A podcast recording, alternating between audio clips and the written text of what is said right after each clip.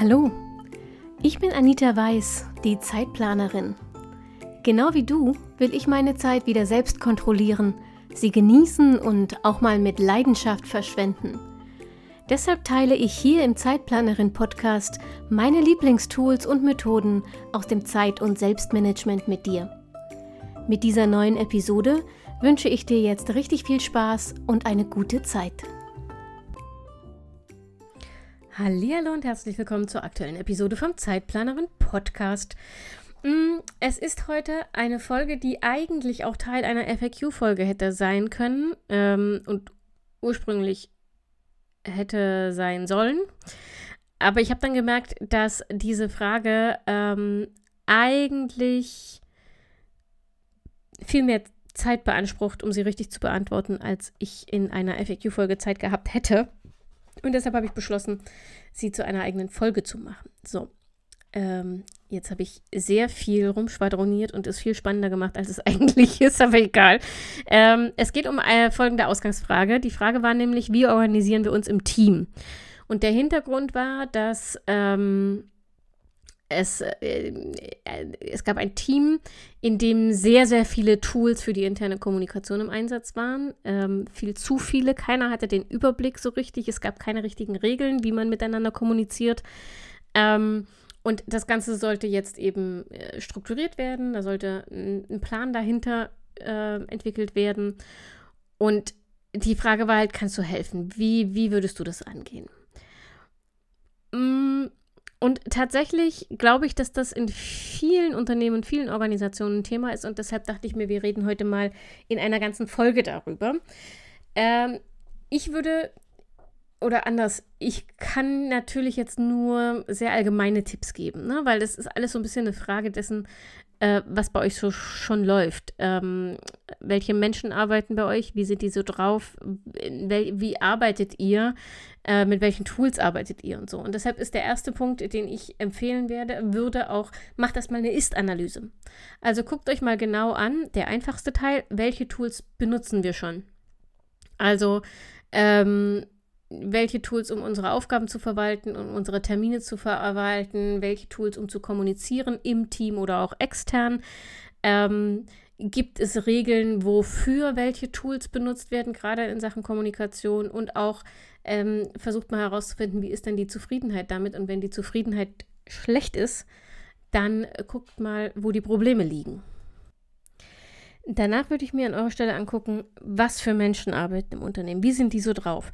Also sind die grundsätzlich ähm, eher experimentierfreudig, finden Veränderungen also cool und probieren gerne Dinge aus?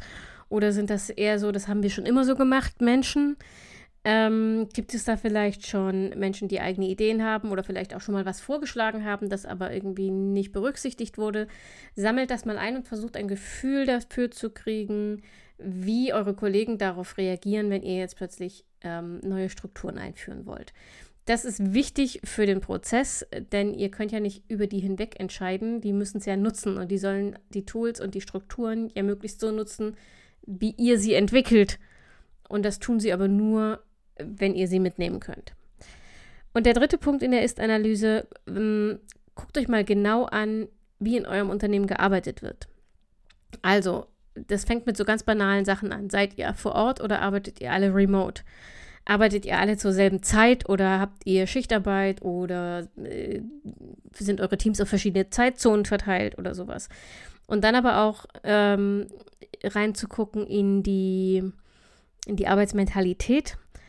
Also arbeitet ihr alle eher eigenverantwortlich oder ist in eurem Unternehmen eine relativ starke Kontrollstruktur durch Vorgesetzte etabliert?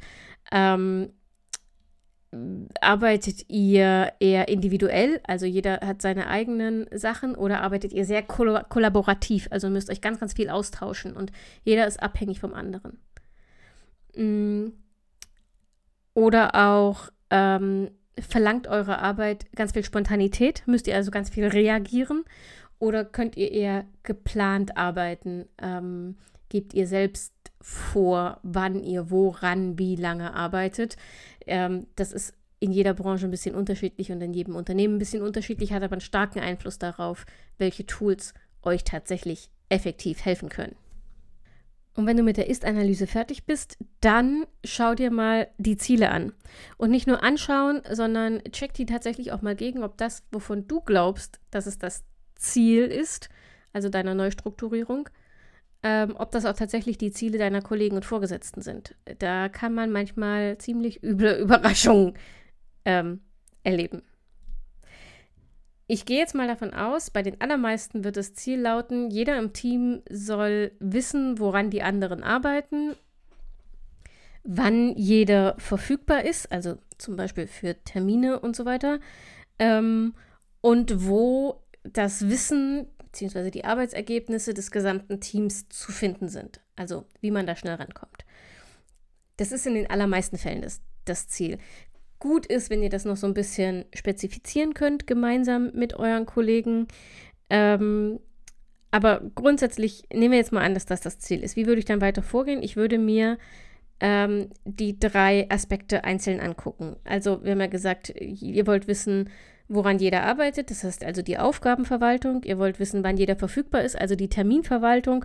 Und ihr wollt wissen, ähm, wo die Arbeitsergebnisse liegen, also die Wissensverwaltung im Prinzip. Ähm, der einfachste Teil dieser ganzen Chose sind die Termine, denn ja, logisch, äh, einen gemeinsamen Kalender nutzen, ähm, den jeder äh, vom Team einsehen kann, in dem jeder sich auch Termine für die anderen mit einstellen kann. Ähm, wenn ihr Outlook nutzt, ist das als Bordmittel schon dabei. Ähm, alles überhaupt kein Problem. Theoretisch. Praktisch scheitert es, wenn gemeinsame Kalender scheitern, immer an den Menschen. Wenn ihr nämlich Menschen dabei habt, ähm, die das einfach nicht wollen, dann können die das sehr leicht boykottieren, indem sie ihren Kalender nicht pflegen. Das ist ein Problem ähm, und deshalb braucht ihr nicht nur die richtigen Tools, sondern ihr braucht auch klare Kommunikationsregeln, äh, aber dazu komme ich gleich nochmal. Ähm, was Aufgaben angeht, kommt es immer so ein bisschen drauf an, wie ihr arbeitet, also wie, wie stark kollaborativ ihr arbeitet, ähm, wie stark eure Aufgaben miteinander verzahnt sind mm, und wie viele Details die Kollegen wissen müssen. Ähm, es im, in den allermeisten Fällen ist die einfachste Variante tatsächlich ein Kanban-Board. Da gibt es Minimum drei Spalten, nämlich ähm, To-Do, da stehen alle Aufgaben drin, die in absehbarer Zeit angegangen werden müssen. Dann Doing, das bedeutet die Dinge, die gerade in Arbeit sind. Und äh, fertig, logischerweise Dinge, die fertig sind. So, jede Aufgabe bekommt eine Karte, eine sogenannte. Und auf der Karte kann man nicht nur Fälligkeiten hinterlegen, man kann da auch Zusatzinformationen draufschreiben, die man so braucht. Man kann da Links hinterlegen, zum Beispiel dazu, wo Dokumente zu der Aufgabe abgelegt sind. Und man kann eben auch ähm, Label erstellen.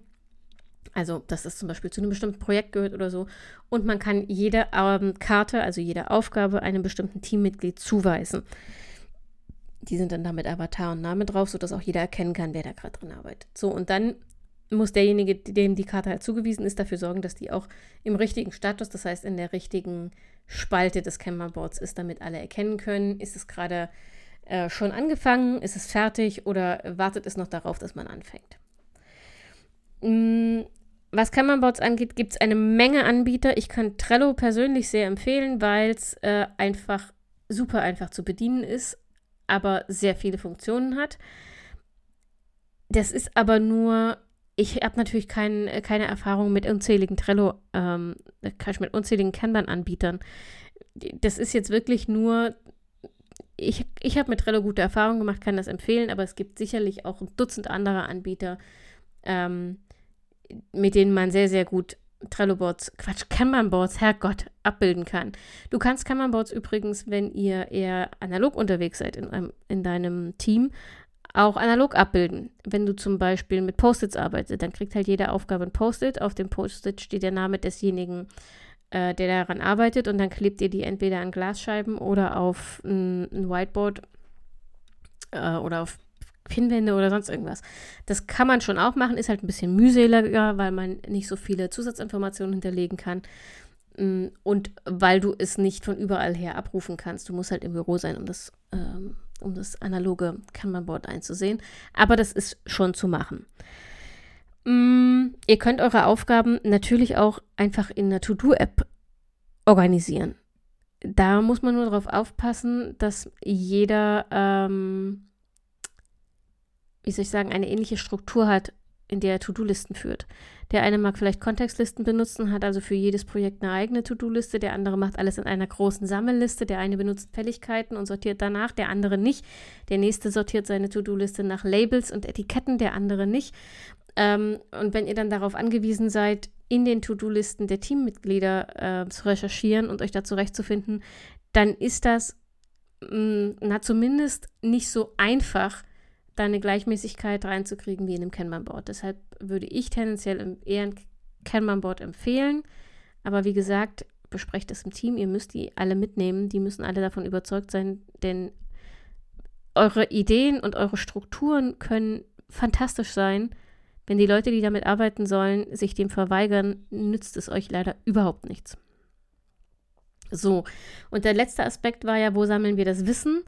Mm, ihr könnt das natürlich äh, wie soll ich sagen, ganz simpel machen, indem ihr einfach eine Ordnerstruktur entwickelt, die auf eurer ähm, Netzwerkablage liegt und dann entwickelt ihr halt einmal eine Struktur, die für alle logisch ist, sodass man genau weiß, wo man hinklicken muss, wenn man bestimmte Dinge sucht. Ähm, dann gibt es halt eine Struktur, weiß ich nicht, ein Ordner Projekte. Darin sind alle Unterordner, die halt die jeweiligen Pro Projektnamen enthalten und darin sind wiederum ähm, Unterordner, die zum Beispiel immer, weiß ich nicht, Vorbereitung, Design, ähm, äh, Prototypen, die finale Fassung oder sowas umfassen. Ja, also keine Ahnung, aber denkt euch da eine Struktur aus, die nach Möglichkeit konsistent ist, also die für alle Unterordner, für alle Bäume gleichermaßen gilt und die für alle logisch ist. Alternativ könnt ihr auch eine Datenbank nutzen dazu kann ich nicht so wahnsinnig viel sagen, weil ich nicht so viel Erfahrung mit Datenbanken habe, aber gerade wenn es darum geht, dass ihr zum Beispiel eine Suchfunktion etablieren wollt, Dinge mit Schlagworten versehen und wollt, sodass man sie wiederfindet, das geht auch über den, äh, über den Datei Explorer, ja, aber naja, das ist irgendwie so semi-attraktiv. Mm, mit Datenbanken kann man viel engere Verknüpfungen und sowas schaffen. Es muss aber jemand pflegen wenn ihr mit sowas arbeiten wollt ähm, und zum Beispiel auch Kanban etablieren wollt oder To-Do-Listen etablieren wollt, dann würde ich euch tatsächlich empfehlen, schaut euch Notion mal an. Das kann man auch als Team nutzen. Ähm, und das, was ich für mein, meine persönliche Nutzung an Notion immer so anstrengend finde, ist, wenn es um Teams geht, tatsächlich ein Vorteil. Es ist riesig. Notion kann einfach fast alles, wenn man sich einmal damit beschäftigt hat. Es kann eben auch Datenbanken abbilden. Und wenn ihr das als Team gemeinsam nutzt, dann braucht ihr nur ein Tool und das ist sowieso mein Haupttipp in dieser Kategorie. Also wenn ihr da damit anfangt, ähm, eine neue Struktur aufzubauen und darüber zu sprechen, welche Tools ihr benutzen wollt, dann ver versucht den Grundsatz einzuhalten, weniger ist mehr. Also nehmt so wenig Tools wie irgend möglich, sonst passiert es euch relativ schnell, dass sich einzelne Teammitglieder verzetteln, bestimmte Tools nicht so intensiv nutzen, wie ihr das gerne hättet oder bestimmte Tools in, ganz in Vergessenheit geraten. Also versucht so wenig Tools wie möglich zu finden und da ist Notion tatsächlich eine gute Empfehlung. So. Ähm, nehmen wir mal an, ihr habt jetzt die Tools aufgebaut, die nützen euch nur nichts, wenn ihr nicht auch gemeinsam im Team äh, Regeln zur Nutzung entwickelt. Und das ist aus meiner Perspektive tatsächlich der mit Abstand wichtigste Punkt, wenn es darum geht, für die interne Kommunikation, für die, für die Teamkommunikation neue Strukturen aufzubauen. Ihr müsst viel mehr Zeit investieren, darüber zu reden, wie ihr kommunizieren wollt, als darüber zu reden, womit ihr kommunizieren wollt. Ähm, das ist jetzt keine abschließende Aufzählung, ja, weil das für jedes Team sehr, sehr äh, individuell ist aber ich gebe euch mal so ein paar Inspirationen mit, worüber ihr unbedingt reden müsst aus meiner Perspektive. Das ist zum Beispiel die Erreichbarkeit. Also, was wird erwartet, wann ihr erreichbar seid für Teammitglieder? Ähm, zum Beispiel im Chat, wenn ihr remote arbeitet. Gibt es sowas wie Deep Work Phasen, in denen ihr nicht erreichbar seid, in denen ihr den Chat ausschalten dürft? Ähm, gibt es sowas wie Kernarbeitszeiten, in denen alle Teammitglieder immer sofort erreichbar sein müssen? Ähm, und gibt es dann Randzeichen, Randzeiten, in denen man sich vielleicht abstimmt, wer da irgendwie erreichbar ist, wo, für wen. Ähm, zweiter Punkt gehört dazu, was wird, was wird äh, für eine Reaktionszeit, für eine Antwortzeit erwartet. Also äh, und unterscheiden sich die pro Kanal. Also es gibt zum Beispiel so ähm, relativ alte Regeln, dass man gesagt hat, naja, ähm, also auf eine E-Mail kann ich mir 24 Stunden Zeit lassen, bis ich antworte, aber auf eine Chatnachricht muss ich möglichst sofort antworten, weil das dem jeweiligen Medium inhärent ist. Ich weiß nicht, ob das so tatsächlich noch funktioniert, ob Kommunikation so noch funktioniert oder ob wir nicht tatsächlich einfach in den Teams Regeln festlegen müssen, die für euch individuell funktionieren. Ähm, bei uns äh, an, in meinem Hauptjob zum Beispiel gibt es im Chat so äh, Anwesenheitsindikatoren. Also man kann, ähm, da wird so, vielleicht so ein Ampelsymbol angezeigt, ob man jetzt verfügbar ist oder nicht. Und man kann sich da zum Beispiel auf beschäftigt setzen. Dann ist die Ampel rot und äh, jeder weiß, okay, wenn es nicht super dringend ist, jetzt bitte nicht stören. Das heißt aber auch, man kann mir zwar eine, eine Nachricht schicken, aber ich antworte nicht sofort, unter Umständen. Also besprecht es einfach im Team, was wird erwartet, wie schnell man worauf antwortet. Besprecht auch, welche Kanäle ihr wofür benutzt. Also zum Beispiel könnte man festlegen, dass man den Chat wirklich nur benutzt für Dinge, die eine sofortige Klärung brauchen. Oder man könnte sagen, okay, alles, was ähm, man nochmal nachschlagen muss irgendwann, vielleicht Projektinfos, Arbeitsaufträge und sowas, wird grundsätzlich nur per E-Mail verschickt, weil man das leichter archivieren und besser wiederfinden kann als Chatnachrichten. Solche Dinge. Also entscheidet gemeinsam im Team, welchen Kanal ihr wofür benutzen wollt. Ähm, redet auch und vor allen Dingen mal darüber, wie die Tools, für die ihr euch entschieden habt, gepflegt werden. Also was erwartet ihr voneinander? Zum Beispiel was den Kalender angeht ähm, was muss da alles angepflegt werden und wie weit im Voraus. Also zum Beispiel Urlaubszeiten, Abwesenheitszeiten, wie weit im Voraus soll das gepflegt werden. Oder gibt es zum Beispiel ähm, eine, eine gemeinsame Übereinkunft, dass man zwischen 12 Uhr und 1 Uhr keine Meetings einstellt oder dass man ähm, nach 15 Uhr keine Meetings mehr einstellt. Zum Beispiel, damit diejenigen, die Teilzeit arbeiten oder früher gehen, eben auch was davon haben und bei jedem Meeting dabei sein können. Sprecht also über solche Dinge. Ähm, wie wollt ihr eure Tools gepflegt haben? Und wie wollt ihr tatsächlich eure Arbeitszeit organisieren und eure Kommunikation miteinander organisieren? Ähm, das gilt auch für, für die Kategorie Wissen. Also bis wann möchtet ihr, dass man Arbeitsergebnisse, Wissen dokumentiert?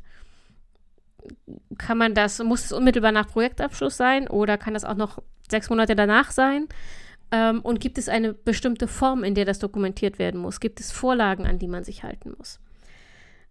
Und dann, das klingt jetzt sehr banal, ist aber im Alltag tatsächlich ähm, das größte Nervpotenzial, klärt auch so Sachen wie, wie gehen wir mit Meetings um und wie gehen wir mit E-Mails um. Also, wen setzt man in CC und BCC? Einfach pauschal alle. Entschuldigung. Einfach pauschal alle weil es so schön einfach ist. Oder so wenig Menschen wie möglich, damit man weniger nervt. Und muss ich mich angesprochen fühlen, wenn ich eine Mail nur als CC kriege? Oder gilt die Regel, dass diejenigen, die einen Arbeitsauftrag haben und auf die Mail reagieren sollen, immer im Anfeld stehen, zum Beispiel? Das, wie gesagt, alles Banalitäten, die einem aber im Arbeitsalltag das Leben sehr viel erleichtern und die Arbeit sehr viel schneller und ähm, äh, effizienter machen können. Und dasselbe gilt für Meetings. Sprecht einmal darüber, wofür ihr eigentlich Meetings macht. Wofür wollt ihr Meetings machen? Meetings fressen unfassbar viel Arbeitszeit und ganz oft sind sie sehr ineffizient und oft auch noch uneffektiv. Mm, bedeutet also, redet mal darüber, wofür müssen wir uns tatsächlich treffen? Was kann man vielleicht auch durch andere äh, Tools absprechen, indem man zum Beispiel eine gemeinsame digitale Pinnwand macht oder sowas und jeder kann dazu, wenn er Zeit hat, seine Gedanken draufschreiben. Ist ja auch eine Option. Ähm, Und dann legt auch Meeting-Regeln fest. Also zum Beispiel, dass vorher eine feste Agenda verschickt wird, damit es nicht solche Laber-Meetings werden, wo jeder mal alles gesagt haben muss, bevor man das beenden kann. Mm, oder auch äh, gibt es eine maximale Dauer, dürfen Meetings bei uns zum Beispiel nicht länger als 30 Minuten dauern. Oder auch, mm, wie entscheiden wir, wer zu einem Meeting eingeladen wird. Und äh, wenn ihr das gemeinsam festlegt, kann sich nämlich auch niemand, wie soll ich sagen, ausgeschlossen, beleidigt, benachteiligt fühlen, wenn er nicht eingeladen wird, weil klar wird, wir entscheiden streng nach ähm, Mussregel. Also nur diejenigen, die unbedingt müssen, werden zu einem Meeting eingeladen. Das sind alles solche Sachen, die in den meisten Unternehmen nie besprochen werden, weil immer alle glauben, na, das muss man doch wissen. Und faktisch hat, geht jeder von einer anderen Regel aus und dann entstehen so komische Subtexte und so unterschwellige Spannungen, ähm, die es einfach nicht braucht, die nicht notwendig sind. Und wenn du jetzt eh dabei bist, in eurem Unternehmen über die interne Kommunikation neu zu reden, in eurem Team über die interne Kommunikation neu zu verhandeln, sozusagen neue Strukturen und Tools aufzusetzen, dann ist der, das der perfekte Zeitpunkt, um eben auch über solche Dinge zu reden.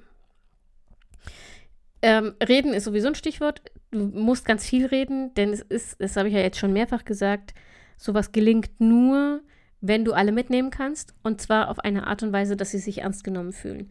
Also nicht, nicht mitnehmen in dieser Manager-Variante. Ne? Wir stellen uns hin, äh, halten große Reden, sagen, wir nehmen alle mit, machen irgendwo, hängen irgendwo einen Briefkasten auf oder machen ein digitales eine, richten eine E-Mail-Adresse oder ein digitales Board ein, wo jeder seine Ideen mittragen kann und vier Wochen später, wenn die Ideen präsentiert werden, stellt man fest, ja, nichts von dem äh, ist irgendwie berücksichtigt worden, weil es war eigentlich alles schon in trockenen Tüchern, als man diese Pseudo-Versammlung da veranstaltet hat. Ähm, das bitte nicht, das äh, belohnen Mitarbeiter und Kollegen äh, in der Regel, indem sie das, was du dann verkündest, auf die eine oder andere Weise boykottieren, sondern versuch tatsächlich, das im Dialog gemeinsam zu erarbeiten. Also versuch du auch offen zu sein und nicht deine eigenen Ideen, die du garantiert schon hast, durchzudrücken, sondern nimm das im Dialog mit. Aber, und das ist auch einfach ein Fakt, irgendwann muss irgendjemand eine Entscheidung treffen. Denn auch wenn dein Team nur aus fünf Leuten besteht, wirst du keinen Konsens finden, der alle glücklich macht. Irgendwann muss es einfach entscheiden und dann empfehle ich für, ähm, für, führt eine Pilotphase ein, die, weiß ich nicht, sechs Monate dauert, in der ihr die Struktur, für die ihr euch dann final entschieden habt, ausprobiert und nach der gemeinsam evaluiert wird, hat das funktioniert? Und wenn nein, wo hat es nicht funktioniert? Wo müssen wir nachsteuern? Wenn ja, was hat gut funktioniert? So. Und dann könnt ihr nochmal nachsteuern und könnt anpassen. Ähm, Genau. Ich hatte gerade noch einen Gedanken, der mir jetzt schon wieder entfallen ist. Verdammte Axt. Hm. Naja, im Zweifel werde ich es dir nächste Woche mitteilen, in der nächsten Episode, wenn es mir wieder eingefallen ist. ähm, ja, es fällt mir nicht mehr ein. Ich glaube aber auch, alles Wichtige ist gesagt. Ich wünsche euch, wenn ihr gerade ähm, neue Kommunikationstools und Strukturen und sowas etabliert. Erfolg dabei, ja, natürlich, aber vor allem ganz viel Spaß. Denn es ist tatsächlich einer, also ich persönlich finde, ich habe das jetzt schon zweimal gemacht, sowas einzuführen. Ich finde, es ist einer der Prozesse im Unternehmen, die am allermeisten Spaß machen, tatsächlich. Vor allem, wenn sie dann funktionieren.